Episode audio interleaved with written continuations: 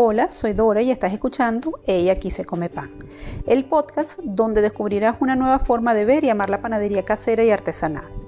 Hoy quiero hablarles de mi masa madre, pero de una manera bien peculiar.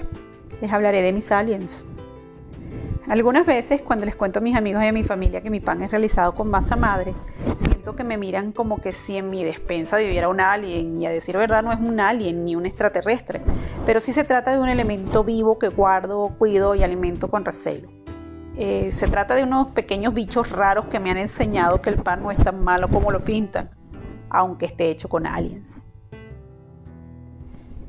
En los actuales momentos el ser humano se ha volcado a entender y estudiar ventajas y desventajas en las prácticas relacionadas con la conservación y preparación de alimentos. Este es el caso del nuevo entendimiento que está surgiendo del uso de la masa madre en la elaboración del pan. Se trata de una nueva tendencia que a decir verdad no es más que volver a las raíces, es decir, regresar a la práctica milenaria de la fermentación natural para obtener un producto básico como lo es el pan. La masa madre no es más que un fermentado, producto de un cultivo mixto de levaduras y bacterias que ya están en la cáscara de los granos y de los cereales que consumimos, y que se mantienen vivos cuando día tras día los alimentamos con harina de trigo, centeno u otro cereal y agua. El proceso de preparación de nuestra masa madre desde cero puede llevar hasta una semana, a veces más, pues para poder usarla en nuestros panes se requiere que el cultivo esté, esté activo y espumoso o sea que esté fermentado. El cuidado de nuestra masa madre es importante y podemos decir que el cultivo de masa madre bien cuidada puede vivir años. He visto publicaciones donde abuelas han heredado sus cultivos a hijas y nietas y la clave en ello está en poder mantener bien alimentadas y a raya las colonias presentes en nuestra masa madre. ¿Y cuáles son los sales que viven en nuestra masa madre? Bien, como parte de la fermentación natural, en nuestro cultivo se alojarán levaduras y bacterias ácido lácticas, presentes más o menos en una proporción de 1 a 100. Tanto las bacterias como las levaduras se alimentan y se multiplican de forma constante. Por ello es importante mantener fresco y alimentado a nuestro cultivo o a nuestros aliens.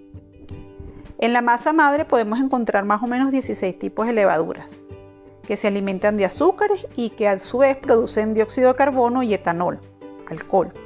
Esto se ve en los alveolos que se crean en nuestras hogazas de pan. Las bacterias ácido lácticas que viven en nuestra masa madre pueden llegar a ser más o menos de 30 tipos diferentes y producen lo que se llaman fermentaciones lácticas, como la del queso, acéticas como la del vino y propiónicas como la del queso Emmental. Estas a su vez aportan al pan más sabor, olor y defensa contra moho y hongos que son realmente perjudiciales para el ser humano. Bien, ya les he hablado de mis aliens, ahora debo ir a alimentarlos.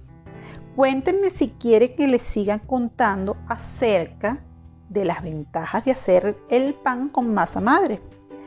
O si les ha quedado alguna duda de cómo actúan mis pequeños aliens y si quieren que les enseñe a hacer su propio cultivo de masa madre. Pueden escribirme el correo aquí se come pan gmail.com o encontrarme en Instagram y Facebook como arroba aquí se come underscore pan.